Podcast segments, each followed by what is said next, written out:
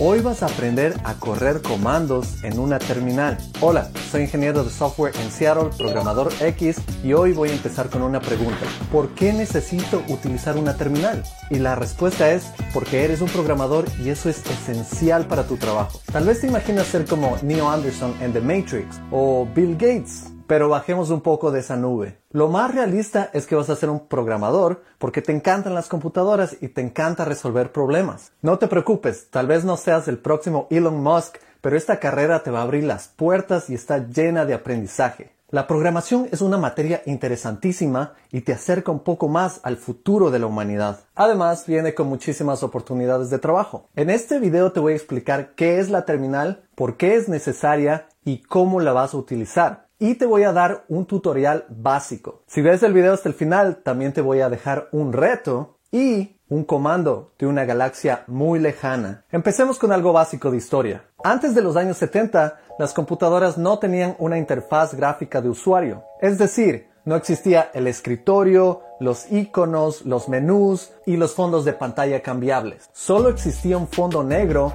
en el que escribías comandos para que la computadora realice operaciones. En esos tiempos las computadoras no eran tan populares por esa misma razón. Cuando se introdujo la primera interfaz gráfica de usuario o GUI, las computadoras presentaron un ambiente mucho más familiar y eso hizo que se vuelvan tan populares. Y por supuesto, hoy en día hasta perros y gatos tienen su cuenta de Facebook.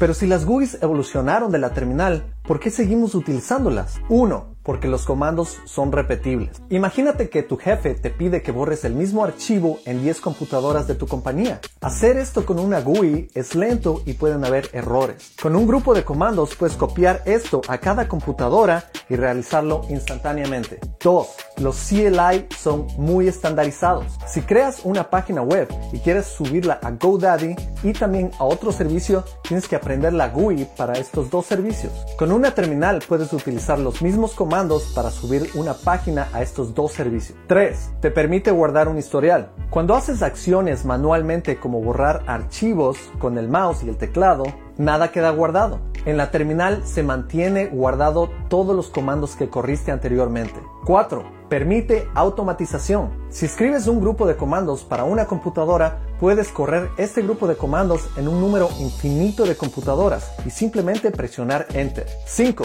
Es más eficiente para tareas remotas. Imagínate controlar una computadora desde Argentina hasta México con un mouse. Es más fácil correr un grupo de comandos para realizar la misma tarea y se envía menos datos. 6. Puedes crear comandos únicos y personalizados. Hay muchos comandos para los que simplemente no existen aplicaciones gráficas. Y te pregunto, ¿te gustaría tener superpoderes? La terminal te permite crear tus propios comandos para que ellos hagan lo que tú quieras.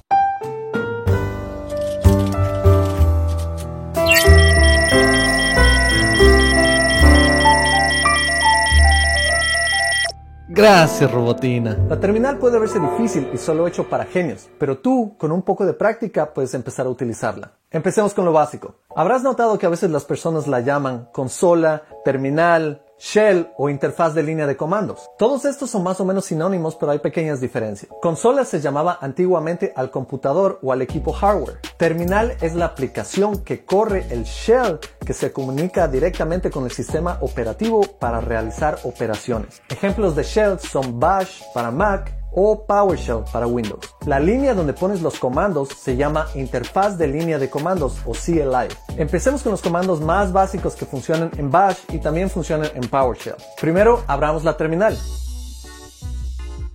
Aquí puedes ver tu nombre de usuario. El primer comando que vamos a aprender es echo. Escribimos echo hola programador X, presionamos enter y vemos que hola programador X se imprime en la siguiente línea. Este comando básico imprime lo que le demos o variables como echo home que nos dará el directorio principal de mi usuario. El siguiente comando es pwd, print working directory que describe el directorio en el que estamos actualmente. Si queremos navegar dentro de otra carpeta, podemos utilizar cd, change directory. Escribimos las primeras letras y podemos utilizar tab para autocompletar. Si queremos salir de la carpeta en la que estábamos, podemos utilizar cd dos puntos. Dos puntos significa la carpeta padre. Qué padre esta carpeta y un punto representa la carpeta actual.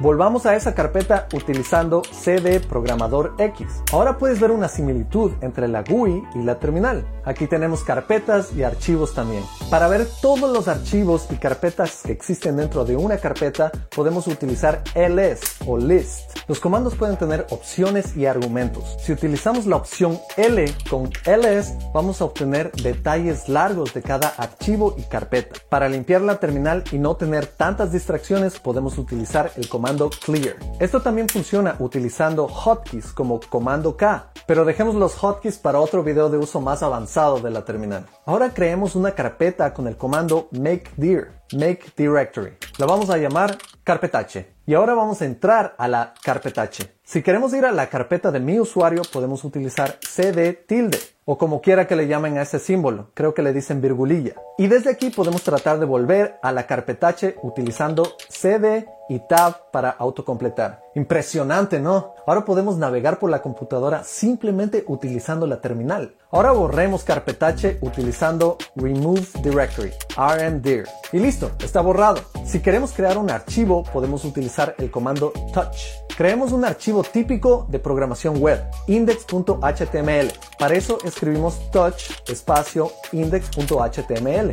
Y si quiero crear otro par de archivos con un nombre muy similar, puedo presionar la tecla arriba y así veo el último comando que utilicé y lo puedo modificar. Creemos un archivo de CSS y uno de JavaScript. Touch espacio index.css y touch espacio index.js. Ahora si quiero borrar archivos puedo utilizar el comando rm, remove. Borremos el archivo index.html. Ahora estoy pensando recrear ese archivo, pero con un poco de texto. Para eso puedo utilizar un editor en la terminal. Sí, la terminal tiene algunos editores y este se llama Nano. Escribo nano espacio index.html y esto crea el archivo y al mismo tiempo me permite escribir en él. Escribamos HTML, body y adentro puedo poner hola mundo, que es lo típico, o puedo poner que fue mi body. Salimos, grabamos y si vamos al Finder podemos ver nuestro archivo y si lo abrimos en el navegador podemos ver lo que escribimos.